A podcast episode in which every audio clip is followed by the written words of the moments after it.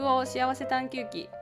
この番組はフィンランド在住のアラサーが自分と向き合い自分なりの幸せを探求する様子を綴っています。アラサーならではの視点と感性で描くリアルな日常と心の旅をお届けいたします。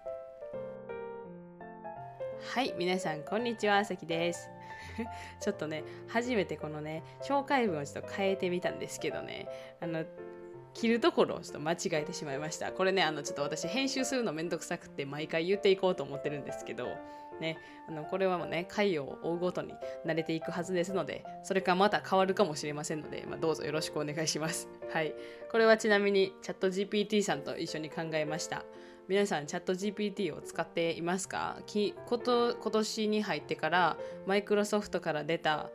あの AI システムなんですけどそうこれ本当にすごくってまあ使もうかなりねあの話題になってるから使ってる人多分たくさんいると思うんですけど私はあの本当にね仕事でも使うことが多くってで本当にねすごいんですよね。で、まあ、もちろんこの英語のねの会会社が、まあ、マイクロソフトってアメリカですよねそうだからあの英語の会話の会話っていうかそのチャット GPT の言語としては英語の方がすごく何、えー、て言うのかなクオリティが高い回答が返ってくるんですけど日本語でも結構ちゃんとしたことが返ってきててで私時々フィンランド語の学習でも使うんですけどフィンランド語もねあのペラペラなんで すごいですよね。はい、本当に便利な時代やなって思います。で、これって本当にあの私のパートナーも使っていて、で、私の仕事の人もよく使っていて、AI って本当に身近になったし、これが例えば最近あの日本のニュースも見たんですけど、読書感想文であのね、このチャット GPT を使う、使わんといてってか使ったらあかんみたいなね、あの規定ができたっていうニュースを見ました。そうそれもねまあこの小学生が使って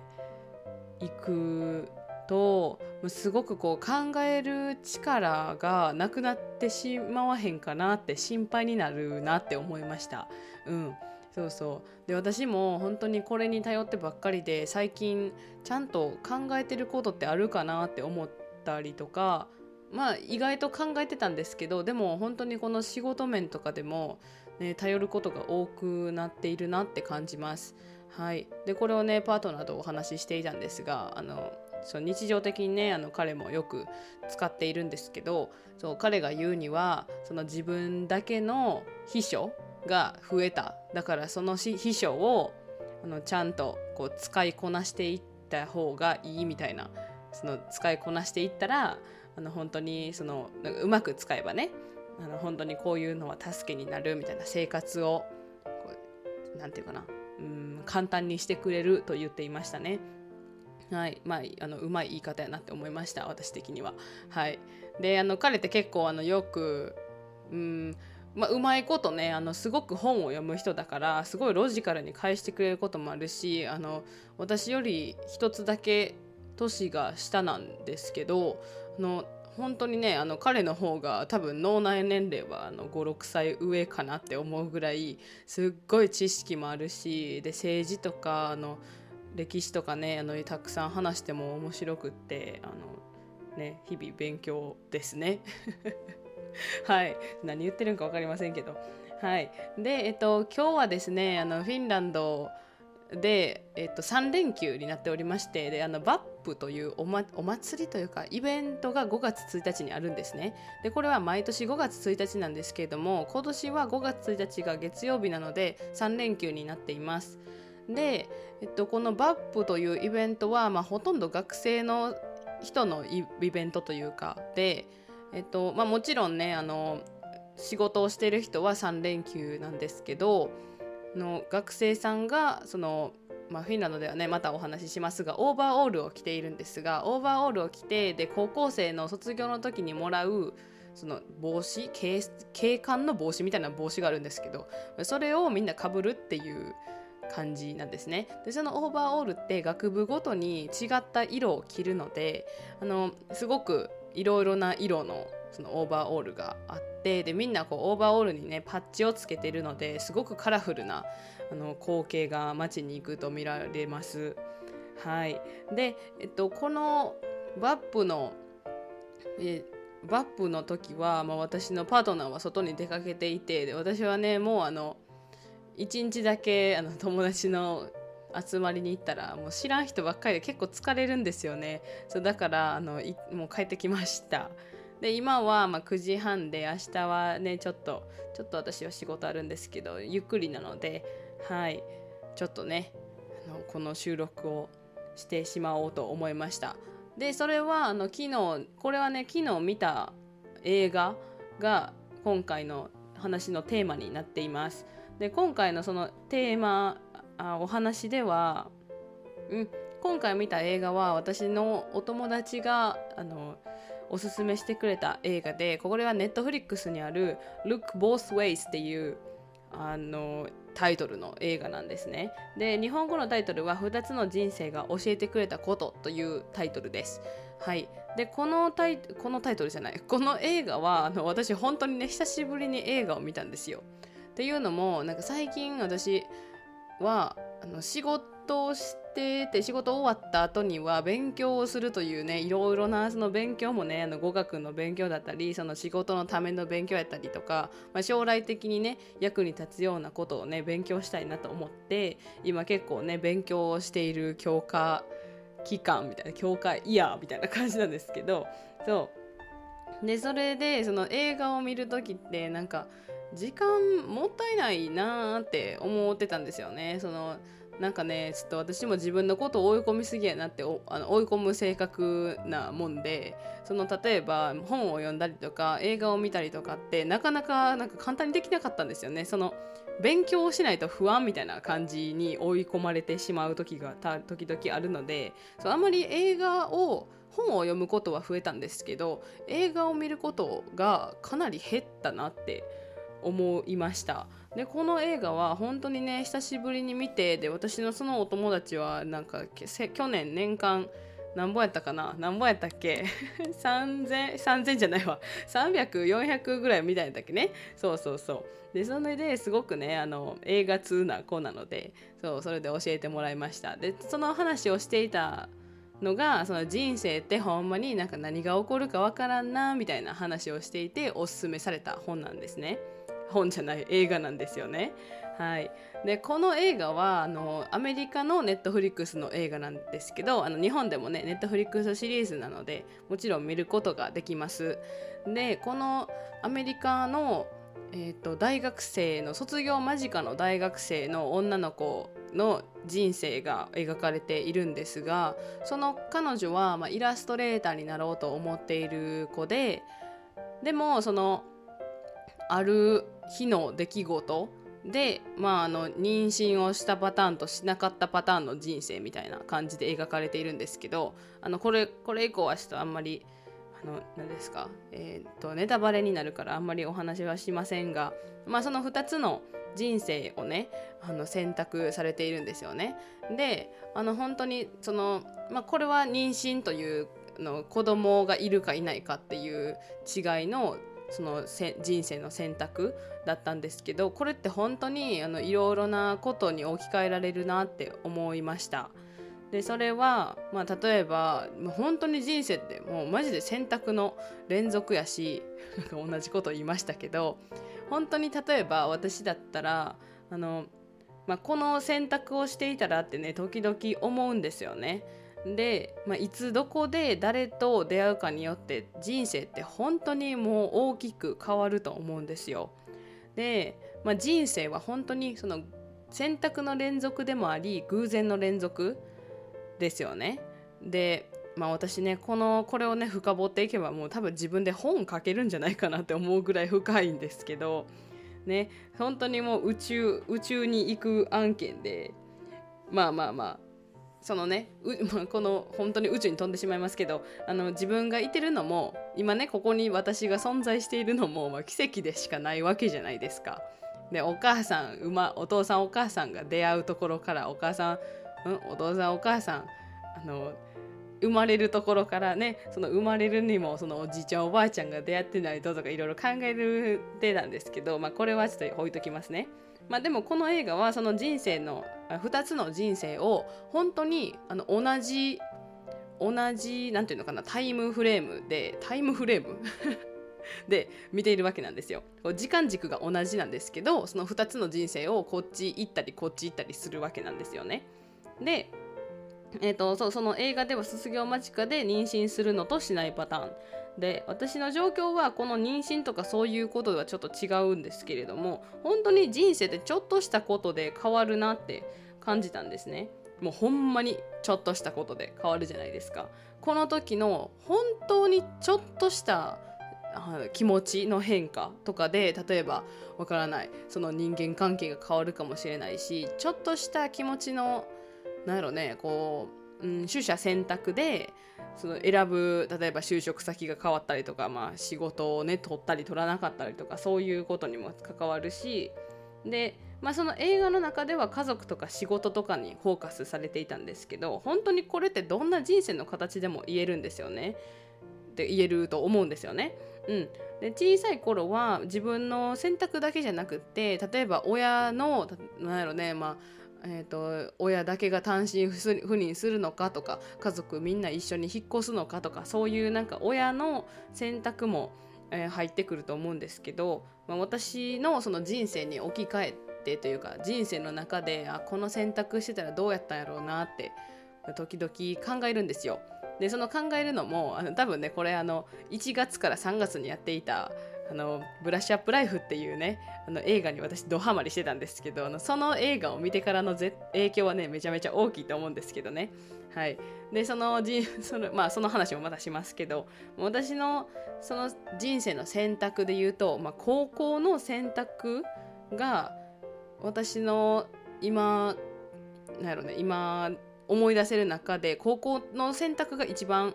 一つ目のこう大きな選択だったんですよね。で高校の友達って今でもつながってる人はつながってるじゃないですか。で高校って本当に思春期真っ只中の本当に青春と言われるところやから例えば分からへんけど新しいその初めての恋人ができたりとかその分からないけどなんかそういうバイト始めたりとか部活したりとかなんかすごく人生で。まあ、家族と過ごす時間は少なかったものの友達とか他の自分の周りの人間関係とか恩師に出会ったりとかわからないけどそういうことでね人生ってよく変わって高校生の時ってすごく大きく変わると、まあ、私は思っていましてで私のその高校の受験の時の話なんですけど、まあ、私はね高校は公立の高校に行きたいなって思っていてで公立の高校でまあ、公立の高校がねほぼあの行く人が多かったところに住んでいたのででそれであの公立高校って、まあ、受験があるじゃないですか。で私が行くところはまあ定員割れしてるところとかほとんどっていうか多分ゼゼロっていうかわからないですけど、まあ、進学ある程度進学校に行きたいなと思っていてでなんか2つの高校3つの高校で迷ったんですね私。であの本当に本当にもう直前まで一つ違う高校をね最終的に受験した違う高校を受けようと思っていたんですけどパッて変えたんですよ。っていうのはあの理由としては、まあ、私が精神的にやられてお腹壊したっていうことなんですけどもう本当にねもうあの時はねもうこれが人生もう何て言うかなこの受験が受験を失敗したらもう人生終わるんちゃうのかと思ってたぐらいその人生が大きくこう変わると思い込んでしまっていてそんな何とでもなるじゃないですか。あの落ちたとは落ちて落ちたらその落ちた高校でも楽しくできたとじゃ落ちてその違うね滑り止めで受かった高校に行ってそれなりに楽しい人生を送ってたと思うんですけど高校生活をね送ってたと思うんですけどまあなんかその時になんでその高校に行きたいんかは分からへんけれどもまあそれなりの進学校やしなんでやろうななんかあの親の負担とかなんか分からへんけどそういうことでねあのこの高校に行きたいなと考えていたわけです。でほんまは挑戦したかったんですその上の高校に。で私はその上の初め行こうと思っていた高校は普通に勉強すれば多分入れたはずなんですね。入れたはずやけどちょっと危なっかしい感じやったんですよレベル的には。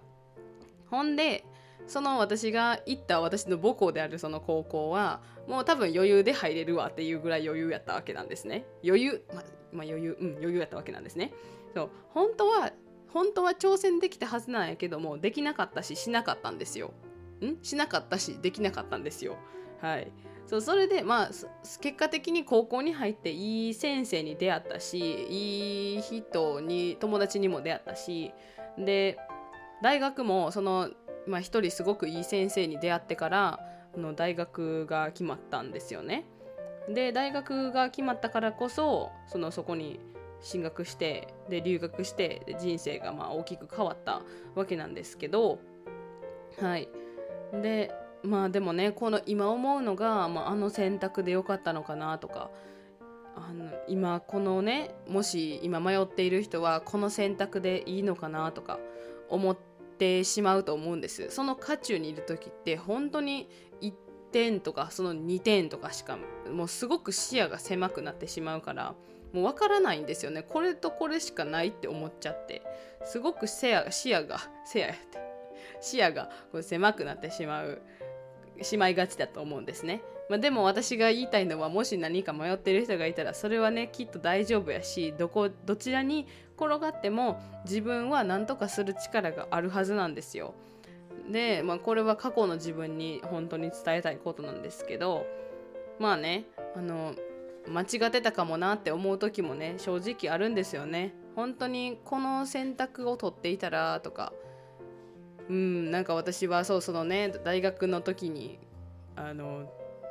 時の出来事で、まあ、本当に今でも思うそのこっちを選択してたらこっちを選択してたらっていろいろ思うことがあるんですけど、まあ、でも今そのねこの選択は今私のこの選択した人生は間違ってないって思うしで人って本当に与えられたものは、まあ、全うするというかこう自分でね道を切り開くこともできると思うしどの人生を選ぶにしてもそれなりに楽しくてそれなりに充実した人生を送れるはずなんですよ。ってことが私は言いたいです。はい。で人生って本当に選択がいっぱいあるしこの先も私なんてまだ20代のねあの何ですか未熟な人間だからこの先あとこの今まで生きてきた人生の、まあ、3倍ぐらいは生きるはずじゃないですか。で3倍やったら90歳ですか、まあ、そんなもんですね、まあ、そそれぐらい生きるじゃないですか。そうだからあのそうあのそれぐらいのねあのうん、なんていうかな。まだまだこれからも選択がたくさんある人生やと思うしでも私はその自分の選択に自信を持ってというか、うん、これでいいんかなと思いつつも現実を受け入れなんて なんていうやろ。その与えその出会った人とか自分が選択したこととかに自信を持ってあの生きたいなって思います。はい。なんかこれで合ってるんか分かりませんけれども本当にねもうこの映画を見て人生ってほんまにもうなんかたくさんのそのね分かれ道があったなとか分岐点があったなって思うんですよね。もうこれねなんか昔にありましたよね。竹野内豊さんのあのえー、何だったっけバカリズムさんのねあのまたバカリズムや。そうや。あの素敵な選択肢っていうあのドラマを私見てたことがあったんですけどあのそれねそんな感じですよね。あのこのもし見てた人がいたらわかるかもしれませんけどあのドラマも、まあ、人生にこうちょっと後悔してあの変えるみたいなドラマなんですけどねそれで、うん、なんか人生ってこう後悔することもあるかもしれへんけど私的には自分なりの選択は、まあ、自分なりに受け止めてでまあちょっとそのその与えられた選択した人生の中で幸せな、ね、あの自分が納得できるような生活をしていきたいなって思っています。はい皆さんはそういった経験ありますでしょうか？もしあったらですねあのぜひ私に教えていただけたらいいかなって思います。はい北欧幸せ探求記ではお便りを募集しています。あなたのご意見やご感想お悩みなどお気軽にお送りください、えー、Google フォームからお送りいただくか LINE のお友達登録をしていただいて私にチャットでお送りいただけたら嬉しいです。LINE のお友達の追加リンクと,、えー、と Google フォームのリンクあと YouTube など各種 SNS リンクは概要欄にありますのでよろしければご覧になってください。はい。では皆さん今日も見ていただきじゃない。あまた間違えましたね。もう YouTube ばっかりそのやってるから。はい。今日も聞いてくださりどうもありがとうございます。今日も頑張りすぎずに頑張りましょう。もいもーい。